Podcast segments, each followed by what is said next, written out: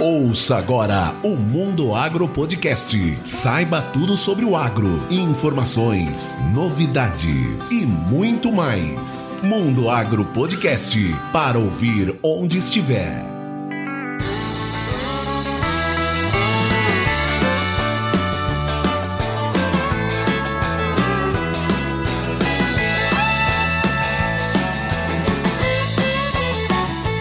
Esse é o Mundo Agro Podcast, o seu podcast sobre o agronegócio. E o tema de hoje é manejo integrado de pragas. E para falar sobre isso, nós convidamos o Rafael Pita. Ele é pesquisador da Embrapa AgroSilve Pastoril aqui no Mato Grosso e especialista nesse assunto. Mas antes de começar, vamos aos nossos recados. Para ouvir o Mundo Agro Podcast, basta digitar no Google Mundo Agro Podcast e escolher o seu agregador de preferência. Nós estamos nos principais agregadores Spotify, Apple Podcasts, Deezer, Castbox e Google Podcast. E se você é um ouvinte assíduo e está gostando do Mundo Agro Podcast, pense em apoiar esse projeto. Para isso, basta acessar o link na descrição através do PicPay ou do Padrim. E agora vamos para esse super bate-papo com o Dr. Rafael Pita.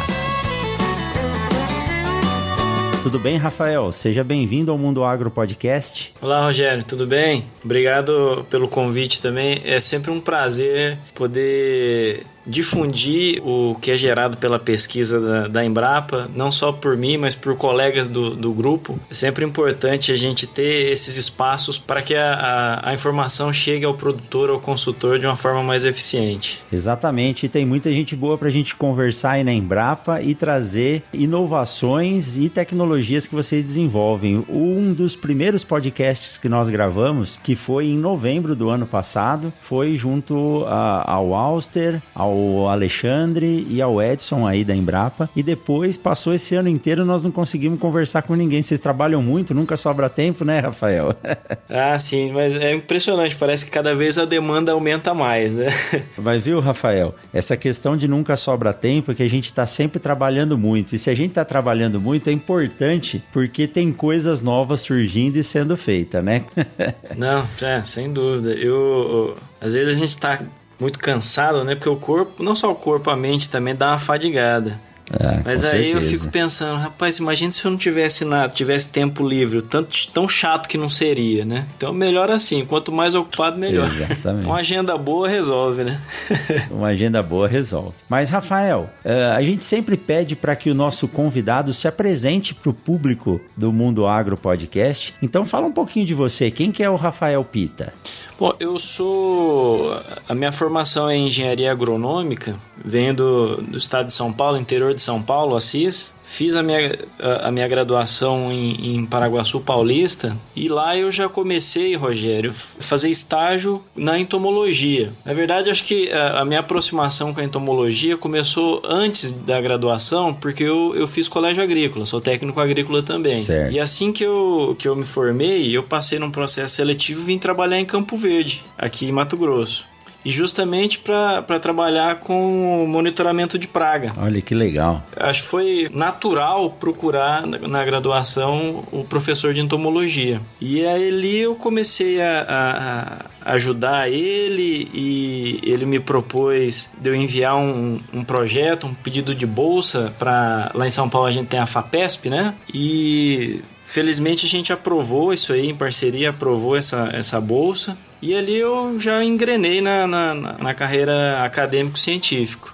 Então, assim, quando eu já estava próximo a, a, a, terminar a graduação, eu vim e, a fazer o, o seletivo do mestrado pra, em Jaboticabal, na Unesp Jaboticabal, na entomologia. E eh, foi muito confortável para mim, assim, sabe? Porque enquanto a maioria das pessoas estavam preocupadas em o que, que eu vou fazer, onde eu vou trabalhar, eu faltando três, quatro meses para me formar, eu já sabia que eu ia fazer mestrado. Então, esse, esse finalzinho assim da graduação, essa aflição grande, eu felizmente eu não, não padeci. Já estava focado, né? Já, já tava, já tinha muito, muito bem claro o que, que eu ia fazer na sequência. E óbvio que aí é sempre importante destacar as pessoas que cruzam o nosso caminho aí. Então, não só o, o, o, meu orientador, o Marcelo, mas outros professores também de outras disciplinas que me incentivavam, falavam: oh, você leva jeito para pesquisa, investe nisso. E era uma faculdade tradicionalmente de transferência de tecnologia. Então, assim, era meio que um ponto fora da curva, sabe?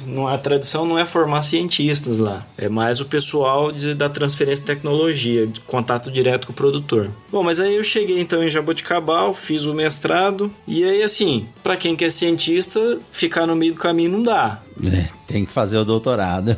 é, tem que fazer o doutorado, porque a gente fica muito limitado pensando nas agências de financiamento de, de, de pesquisa, ou até a, a, as, as instituições de ensino ou de pesquisa que contratam hoje predominantemente doutores, né? Exato. Então, ali já no, no, no, mei, no meio do, do, do, mestrado, eu já tinha definido que ia fazer doutorado, fiz o processo seletivo para Exalc, passei lá e já segui, segui direto. Mantive mais ou menos a linha de trabalho, né? No mestrado foi com resistência de plantas a, a, insetos, que é muito interessante, eu acho que deu uma base muito legal em, entender essa interação do inseto com a planta, completou bastante a minha formação. No doutorado eu fui trabalhar com, com plantas inseticidas, então foi interessante porque aí me deu uma outra visão do entendimento da prospecção de, de futuros produtos eu entendo que deu uma, deu uma amarração muito boa, assim, um, agregou bastante para mim. E, e, algo que eu, eu, me falavam e eu concordo realmente, essa mudança de instituições agrega bastante para a pessoa, porque você conhece diferentes pesquisadores, diferentes vertentes de pensamento e, e eu acho que isso agrega bastante para o profissional. E aí, no meio da, do doutorado, Rogério, surgiu o, o concurso para a Embrapa e precisava ter doutorado já para a vaga que eu resolvi prestar. Caramba. Eu sabia que era para o Centro-Oeste, queria vir para Mato Grosso, só que precisava ter doutorado, né? e eu tava no, me no meio Na do doutorado. do caminho. É. Puxa. E aí, como que você Falei, fez? Falei, ah, eu vou prestar, vai que eu dou a sorte de, de ficar pelo menos classificado. Não vou conseguir ficar em primeiro, porque a vaga era só chamava o primeiro, mas se eu ficar classificado, pode um dia é, acontecer de, de me convocarem. Tá com a bala na agulha, literalmente, é, né? É. Porque você parava pra pensar, eu já entrava de início, já entrava perdendo muito ponto. Porque Exato na hora que você coloca os currículos, não ter o doutorado era muita diferença de ponto, né? Uhum. Mas eu tentei, rapaz. E aí eram três fases. Passei na primeira fase, que era a, a de conhecimentos eh, gerais e, e, de entomologia também. Passei na, na na prova de inglês, na, na entrevista, e até então eu estava em segundo colocado. Falei, não, tá muito tranquilo. e aí, no final, no título, por incrível que pareça, que é onde eu tinha menor, menor vantagem, né? Eu fui para primeiro, rapaz. Olha só. E aí foi uma mistura de alegria e desespero, porque. Tinha que terminar o doutorado e assumir o emprego. Tinha que terminar o doutorado e a Embrapa só aceitava contratar com o diploma na mão. Não era só defender. Então foram assim, uns seis meses de Deus nos acuda gigantesco, sabe? Aquela luta pessoal, assim, né? Fala, vai dar, não vai dar, não vai dar tempo, não vai dar tempo.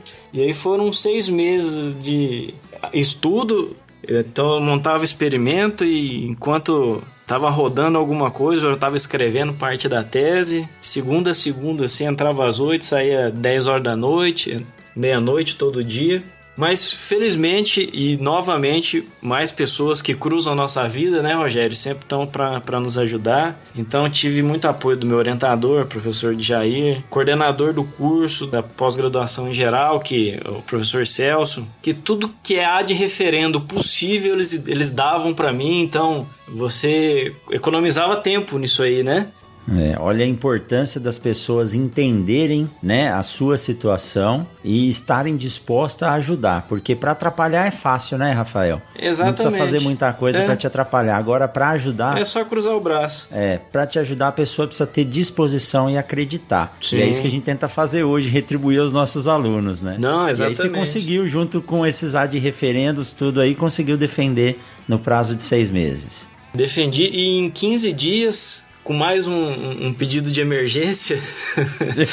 Chegou o diploma.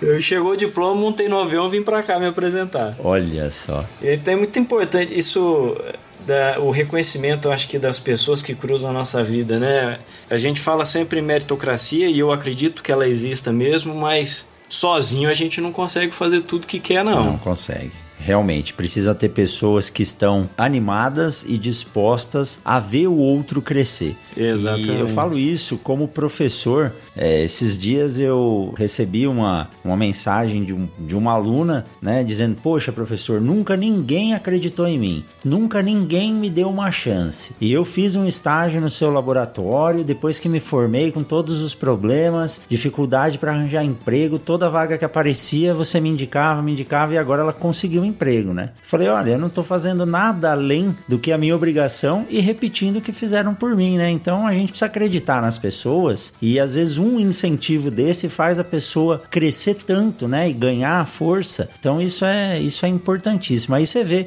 bons profissionais trabalhando porque tiveram aí, além da vontade de trabalhar e fazer o que gosta, tiveram pessoas que olharam para eles e falaram assim: "Não, vamos ajudar esse caminho a ser trilhado". Isso é importantíssimo. E hoje a gente chama isso também de network, né, de rede de, de conhecimentos e rede de parcerias e de amigos que ajudam a gente pelo menos a buscar alguma informação correta, né, Rafael? É, né? Eu acho que é bem por aí mesmo. É a corrente do bem, né? É, Exatamente. E isso é até uma das, das razões aí que me motivaram, por exemplo, dar aula na graduação aqui na UFMT de Sinop. Que Sim. também aí por um, por um esforço da sua parte também, né? Porque tinha aquela, aqueles entraves burocráticos lá, não conseguia me cadastrar como professor voluntário.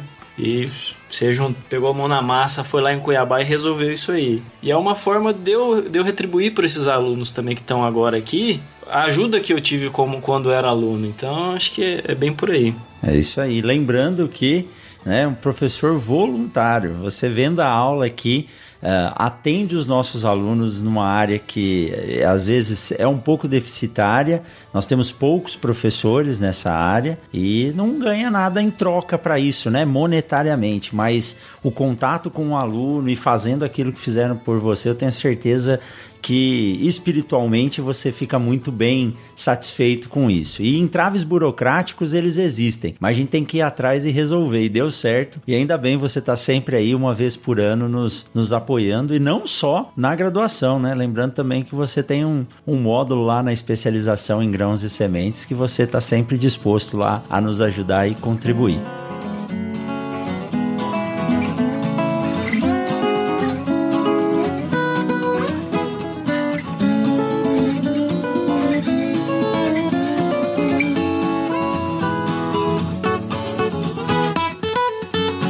Vamos aproveitar esse intervalo para lembrar você da importância do uso de sementes de alta qualidade. E quando a gente fala de sementes de alta qualidade, isso significa sementes com vigor e germinação elevados. E vocês sabem que essa safra 2020-21 está sendo uma safra desafiadora, principalmente em relação à falta de chuva no início do plantio. E nessa condição de estresse durante a germinação, a qualidade da semente faz toda a diferença. Se você quer ter acesso a sementes de alta qualidade, entre em contato com a Agrosol Sementes. A Agrosol tem mais de 20 anos de experiência na multiplicação de sementes de soja e hoje ela é referência na entrega de semente pronta. É isso mesmo, você recebe a semente já tratada e pronta para ser semeada. Para saber mais sobre a Agrosol, acesse agrosolsementes.com.br. E agora vamos continuar com esse super bate-papo sobre MIP com o Rafael Pita.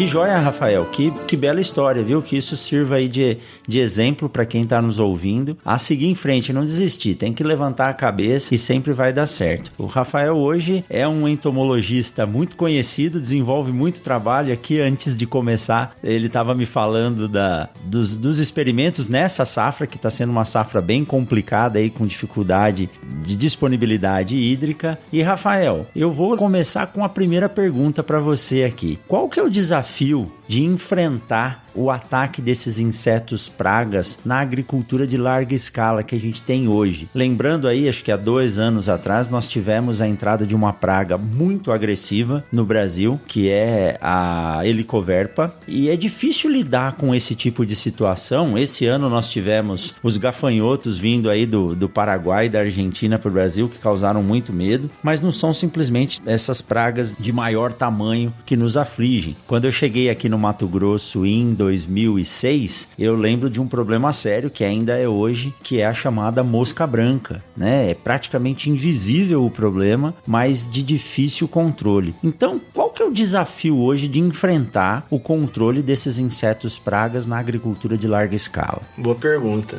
É, eu, eu começo, Rogério, citando uma frase que eu li em um livro muito interessante de um médico que trabalhou muito tempo na África e ele, fala, ele falava assim que raramente as coisas são tão é, danosas, são tão preocupantes quanto parece no momento.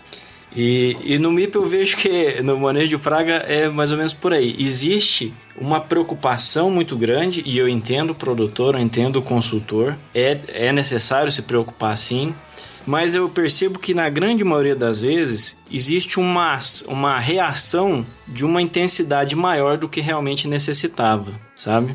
Certo. Então, assim, seja larga escala ou em pequena escala, eu vejo que um entrave grande que, que permite, na verdade, esses equívocos, que isso impacta em custo, naturalmente, é um bom monitoramento de pragas. E aí vem algo mais básico ainda, que é o conhecimento não só da praga, mas de todo o contexto que envolve ela, né? Entender então da biologia, mas da ecologia, entender que a planta ela tem uma tolerância a ataque, isso vai mudar de inseto para inseto, às vezes de variedade para variedade isso pode mudar, e que é importante o monitoramento correto, porque você imagina, vamos pegar um exemplo em soja aqui, nós, nós utilizamos um ponto que é um metro, para representar em média 10 hectares. Você imagina qual é o rigor que a gente tem que ter realmente para representar bem aquilo lá, para evitar que a gente superestime ou subestime a infestação da praga? Então, assim, de início, o grande problema que eu vejo é a, a ausência de um monitoramento bem feito. Esse aí eu, eu, vejo como o maior gargalo que nós temos hoje para a agricultura não só de larga escala, da pequena escala também. O monitoramento é essencial. Uma vez te, realizando esse monitoramento correto, aí vem na outra parte, a segunda parte, que é qual é meu nível de controle. Como eu já comentei, isso aí muda de espécie para espécie e, e, dentro da fase da cultura isso muda também. Um exemplo bom, é, vou falar de soja mais uma vez, que é a cultura que eu acabo que interajo mais assim.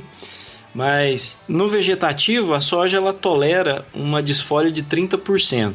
Já quando vai para o reprodutivo, ela tolera só 15%.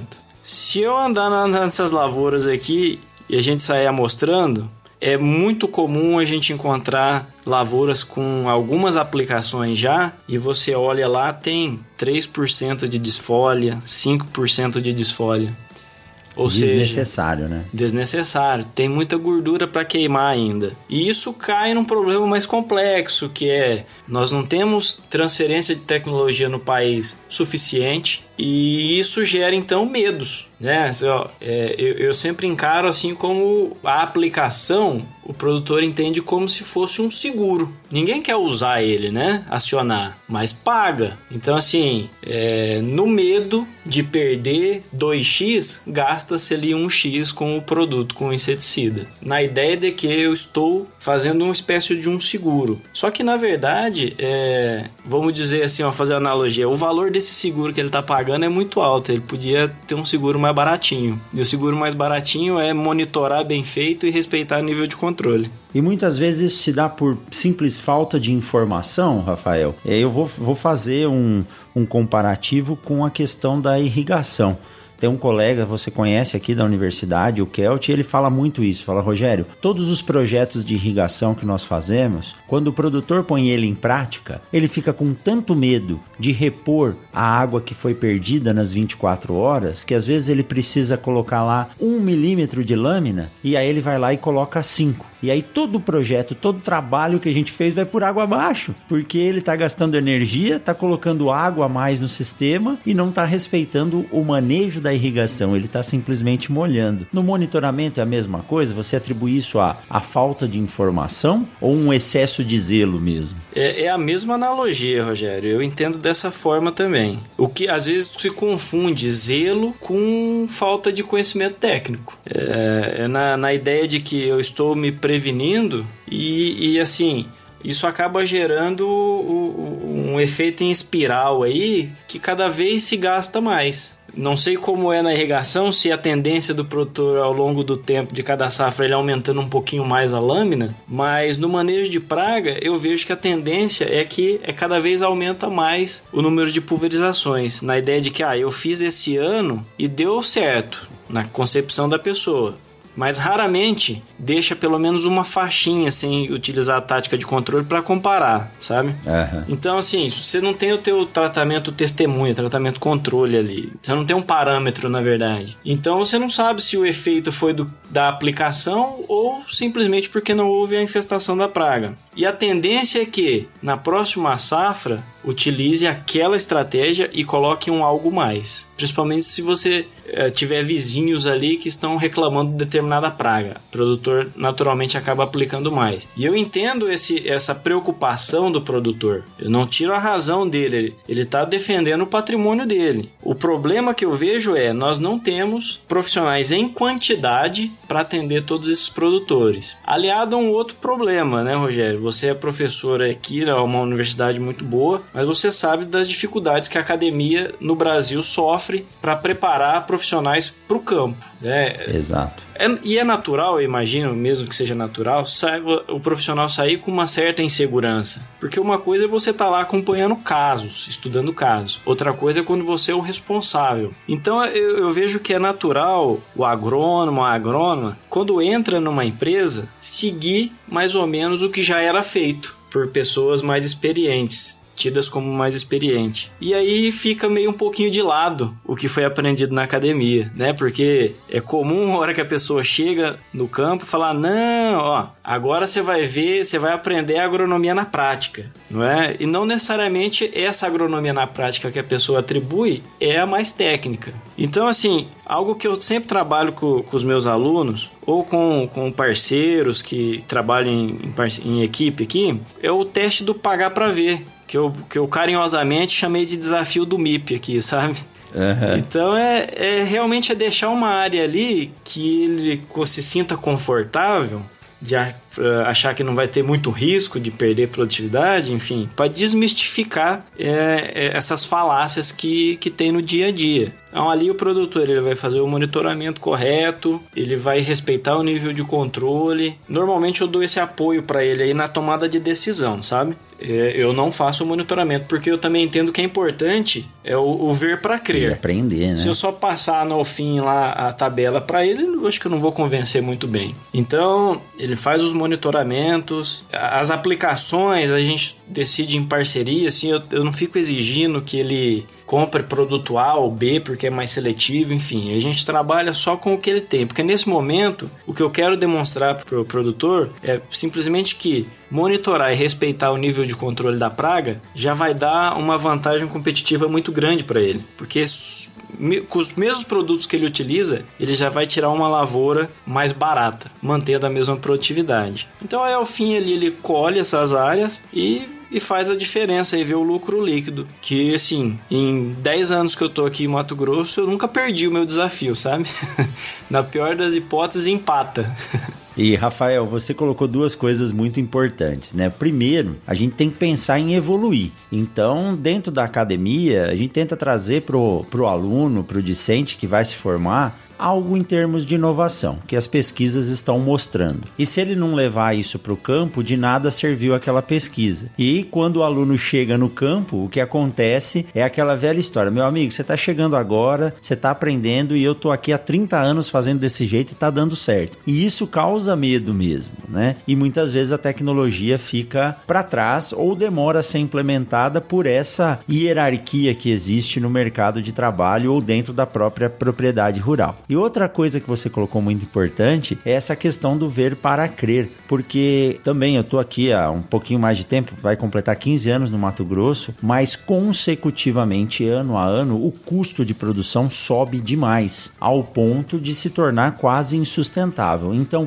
uma aplicação a menos pode ser a diferença entre o lucro e o prejuízo para um produtor. E muitas vezes nós chegamos a ver aí numa lavoura de soja, é, se entrar oito, nove vezes para fazer a aplicação entre inseticida, fungicida e assim por diante. Enquanto algumas áreas com manejo já passaram a safra inteira sem nenhuma aplicação.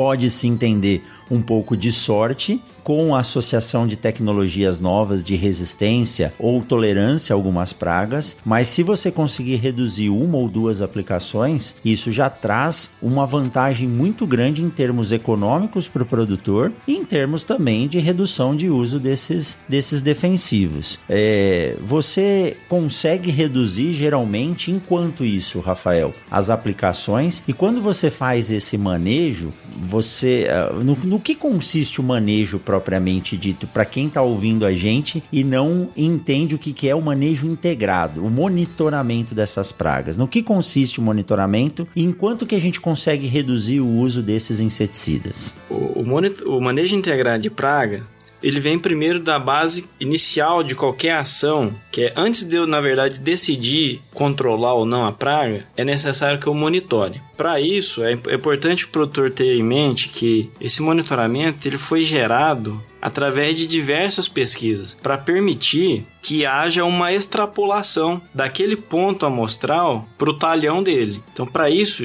existe então diversos estudos com estatística muito rigorosa para permitir que esse monitoramento represente bem esse talhão. Uma vez monitorado, o produtor ele vai olhar se a praga a ou B ou C, enfim, ela atingiu o que nós chamamos de nível de controle. Falou, a partir daqui em diante, vale a pena pulverizar, vale a pena controlar essa praga, porque o potencial de dano que ela vai causar é maior do que o custo aí do produto. Ela, a, a partir de dali em diante, ela vai começar a reduzir a produtividade da sua lavoura, tá? Aí, em função disso, se atingiu ou não o nível de controle, nós vamos pensar nas ferramentas que nós temos para controlar essa praga, que pode ser o inseticida químico, pode ser um inseticida biológico, seja ele à base de micro-organismos. Hoje a gente tem muita coisa de fungo, bactéria e vírus. Nós podemos pensar também no uso de parasitoides, que é uma tecnologia que hoje já se tornou realidade, já existem produtos comerciais, inclusive registrados no, no, Ministério da Agricultura. Podemos também trabalhar de forma preventiva utilizando uh, as plantas transgênicas, que têm resistência a, a, determinadas pragas. Então aí já eu volto lá no monitoramento para saber quais são os principais problemas do produtor. Ele precisa saber quais são as espécies para pensar se vale a pena ou não investir numa tecnologia de resistência à praga ou não, uma, um transgênico. Uhum. Mas enfim, perceba que a gente tem um leque muito muito grande pensando nessas culturas de commodity. O conhecimento da praga também é importante para eu definir qual a estratégia.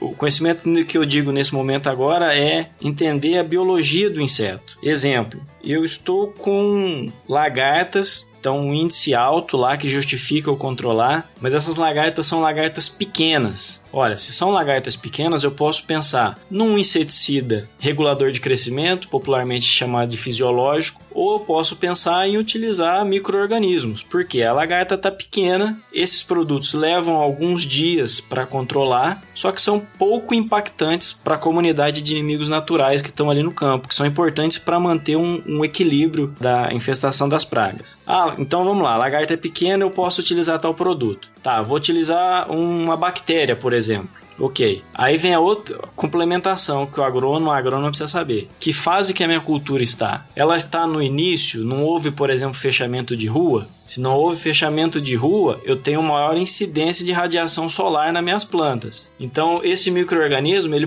pode morrer mais fácil e não chegar a ter uma eficiência tão boa quanto. Ou eu estou em um veranico. A gente sabe que esses microorganismos são mais sensíveis à, à, seca. Então, numa situação dessa, então é melhor eu utilizar um inseticida químico, se eu puder um fisiológico, um regulador de crescimento. Então perceba que assim, é, agronomia é um negócio muito complexo, né? É, exato. Não pode trabalhar com, vou falar o bordão aí, com a receita de bolo. E é isso que eu sempre bato muito na tecla para os meus alunos e para os parceiros, que a gente tem que entender todo o contexto. Entomologia é agronomia. Eu preciso ter todos os conhecimentos que a, da, as cadeiras que a gente passa aí para ter uma, uma decisão mais assertiva. E pensando na, na, na questão da economia, Rogério, é, eu sempre gosto de fazer uma, uma conta bem simples, aí, uma conta de padaria, que é já em função desse trabalho que eu faço com, com os produtores aí, que eu, o desafio do MIP que eu comentei. Então, assim, ó, para você ter uma ideia, se um produtor, um produtor com 700 hectares, que é algo bem comum para nós aqui, se ele fizer o monitoramento certinho, com uma, uma aplicação que ele economiza na soja, por exemplo, ele paga o funcionário para fazer o monitoramento durante o ano todo. Uma pessoa com 700 hectares, com uma aplicação, dependendo do produto, a gente sabe ainda maior preço que está o dólar, né? Uhum. Uma aplicação, ele paga um funcionário pelo ano todo. For, óbvio que você consegue economizar bem mais que isso, né? Porque dá para baixar, vai depender se é um produtor que usa muito produto ou não. Mas se for um produtor que tradicionalmente usa muito produto, ele vai baixar duas, três aplicações. Aí você tem a cultura seguinte, que ele também pode baixar o número de aplicações. Fora outros benefícios, que é eu ter um funcionário acompanhando o plantio. Então, você sabe muito bem que se eu já começar com um stand ruim na cultura, eu já afeta a minha produtividade. Sim. Então, se eu tiver um funcionário que esteja acompanhando o plantio para evitar que falhas aconteçam nesse momento, porque falhas são, são possíveis, né? A gente trabalha com pessoas e pessoas podem falhar. Então, se eu tiver alguém que está acompanhando no plantio, depois fazendo os monitoramentos, acompanhando a pulverização, que a gente tem muito problema na falha de tecnologia de aplicação. Às vezes coloca o melhor produto que tem e não funciona bem simplesmente porque aplicou errado.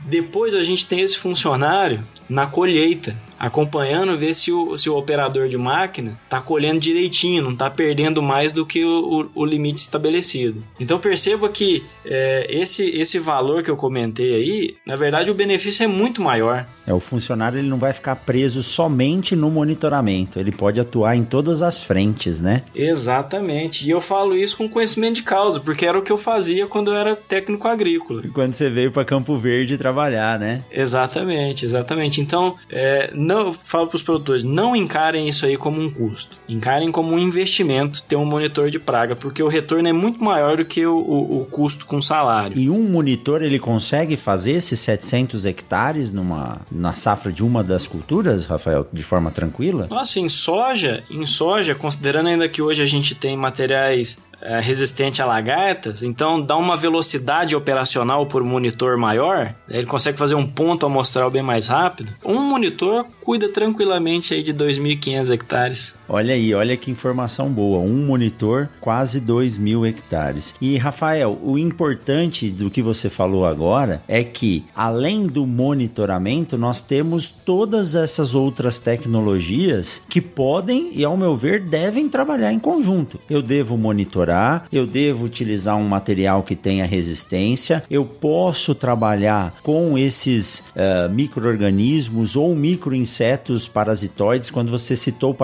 parasitoide, eu lembrei lá da minha graduação quando meu professor me apresentou aquela vespinha chamada Cotésia flavips ou Cotésia flavips, não sei qual é o nome correto, que hoje é fundamental no controle de broca e de lagartas na cana de açúcar, né? E olha só, a usina pode produzir isso dentro de um laboratório na própria usina, fazer esse controle e ela é ela tem especificidade, né? Ela vai naquela lagarta específica e não mata outras que podem ser benéficas para a cultura ou para o ambiente. É, exatamente. A cana-de-açúcar é um exemplo excelente do, do sucesso do controle biológico. Além da, da cotésia, Hoje, é, também o, o, pessoal, principalmente em São Paulo, eu vejo mais comum, utilizar o tricograma galói, que é para a mesma praga, para broca, né? Só que o tricograma parasita a fase de ovo e a cotésia vai parasitar a fase larval. E além disso, é muito comum as usinas utilizarem aquele fungo Metarrhizium anisopli para o controle da cigarrinha.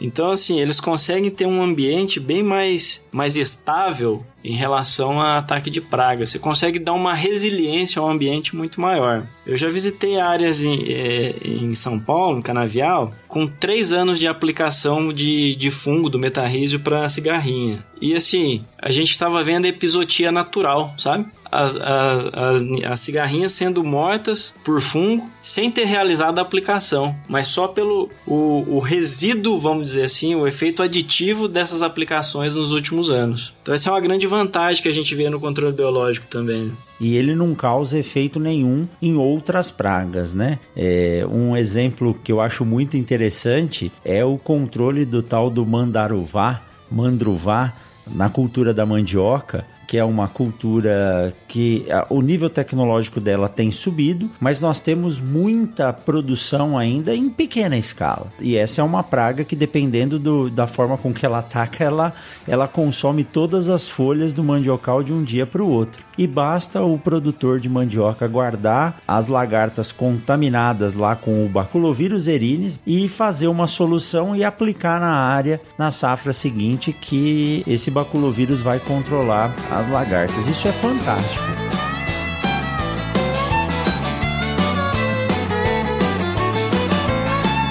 Aí, Rafael, puxando um pouco para minha área, e eu acho muito importante o que tem surgido hoje, é o controle biológico e o manejo na produção de sementes, e eu vou falar especificamente da produção de sementes de soja, onde nós temos uma praga de final de ciclo, que na produção de grãos muitas vezes ela é renegada ou não controlada, e ela pode causar problema na cultura subsequente quando, é, quando entra o milho, mas na produção de sementes de soja é de fundamental importância o seu controle. Eu estou falando dos percevejos ou dos insetos sugadores. Se você achar um percevejo num talhão para sementes, em geral esse talhão já entra em alerta e ele pode ser condenado e comercializado como grão e não semente. É possível, Rafael, fazer o manejo, o monitoramento para a produção de sementes de soja e ainda obter uma semente de qualidade? Esse é o grande terror do sementeiro, né, Rogério? Todo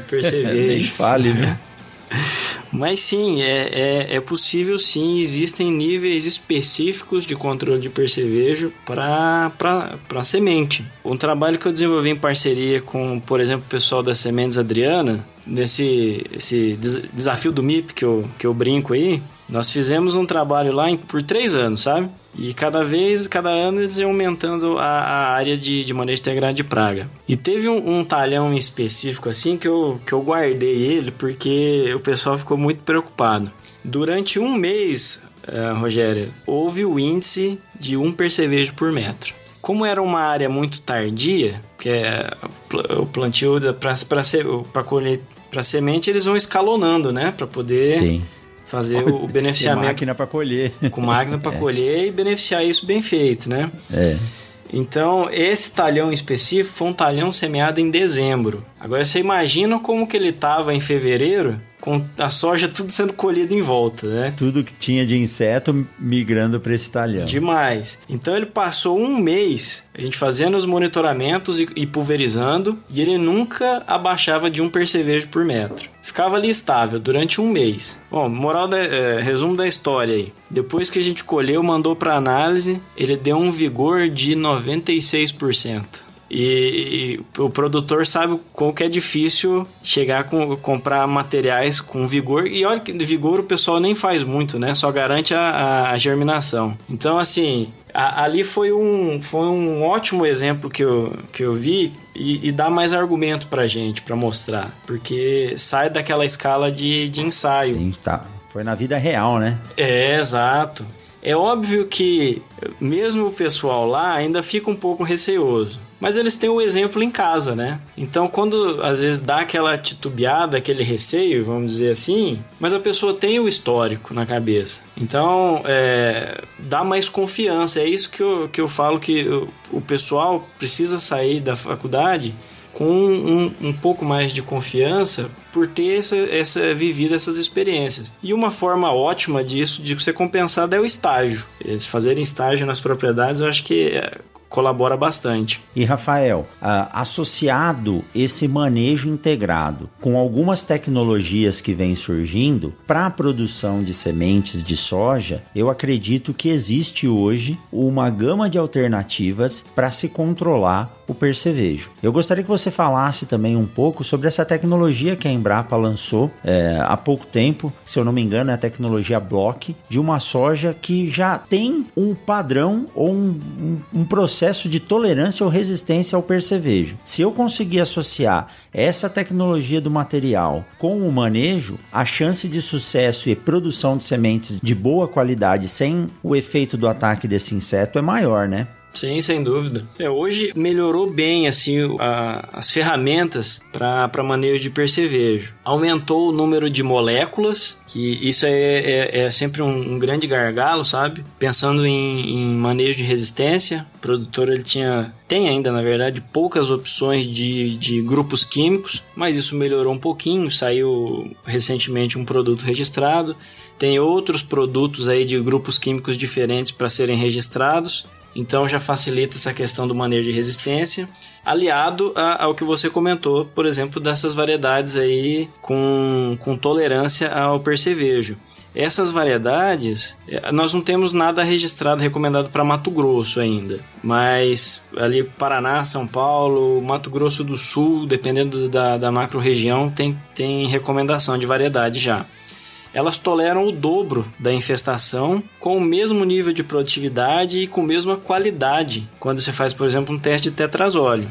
Então isso aí já dá mais margem para o produtor, porque é, a gente sabe que nem sempre a aplicação ela ocorre bem feita, né? Falhas acontecem, todo mundo é, é, possível de falha. Então, isso dá uma margem de segurança a mais. É, o produtor, ele, se mesmo que ele erre ali no controle, ele pode voltar ali e realizar o controle sem ter perda de produtividade, porque a planta tolera mais ou um caso como eu comentei aí da um, um, talhão semeado mais tarde. É natural que ele vai ter uma infestação maior. Então pode pensar nessas estratégias, né? Olha, eu vou fechar meu plantio com determinadas variedades tolerantes porque eu sei que ali naturalmente eu vou ter uma maior infestação de praga por migração. Então ali eu vou posicionar esse material para eu não ter risco de perder produtividade por ataque de percevejo. Perfeito. Enquanto os materiais que nós possuímos para a produção de sementes de soja um percevejo por metro quadrado é o, o, mínimo, a partir daí você tem que controlar. Ou apareceu um, você tem que controlar. Esse material que a Embrapa lançou, ele iria resistir até dois percevejos por metro quadrado, é isso? Rogério, a informação que eu tenho é, são em áreas de grãos.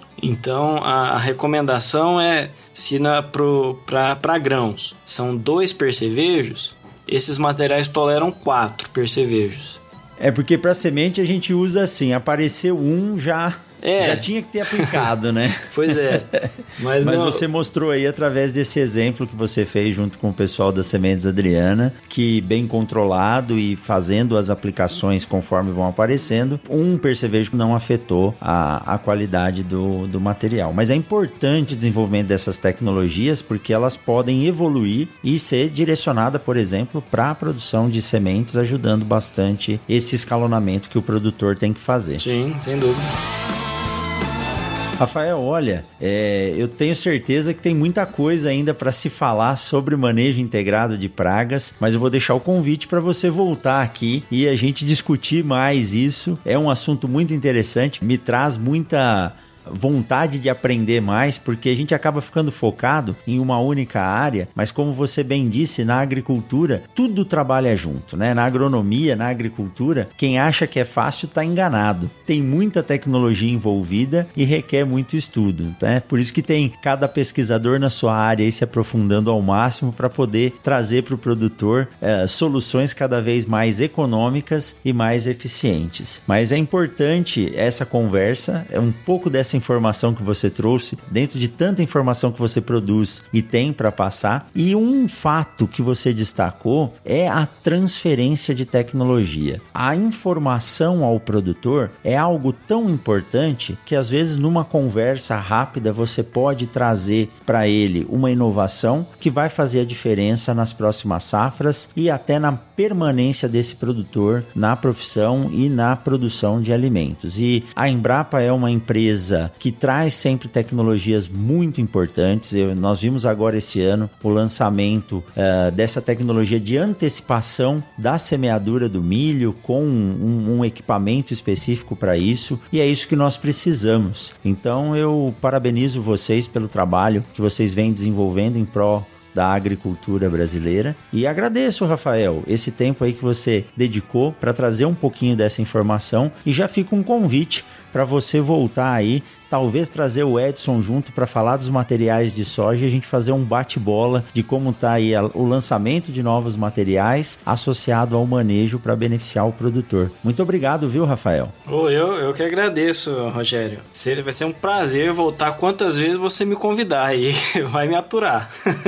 Estou sempre disponível. É, se, é, sempre um prazer muito grande, assim, sabe? quando eu tenho uma oportunidade de falar, levar informação para produtor, para o consultor porque na verdade eu estou fazendo o meu papel, né? Eu recebo para isso, sou, sou, funcionário, sou pago para isso. A Embrapa é uma empresa do, do Brasil, dos brasileiros, então é, estou é, fazendo a minha obrigação. Fazendo o que gosta e fazendo bem feito, né, Rafael? Pois é.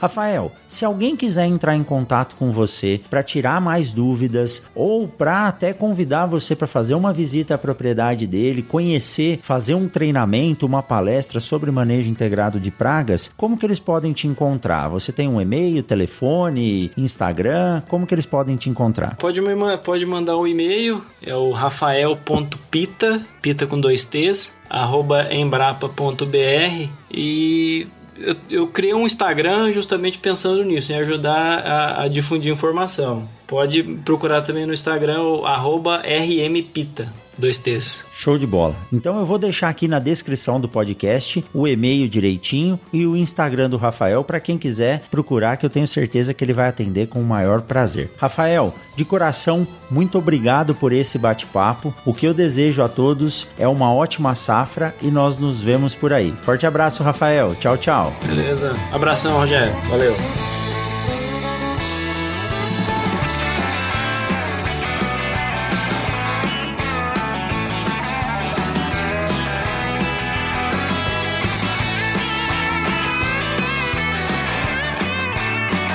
Mundo Agro Podcast para ouvir onde estiver.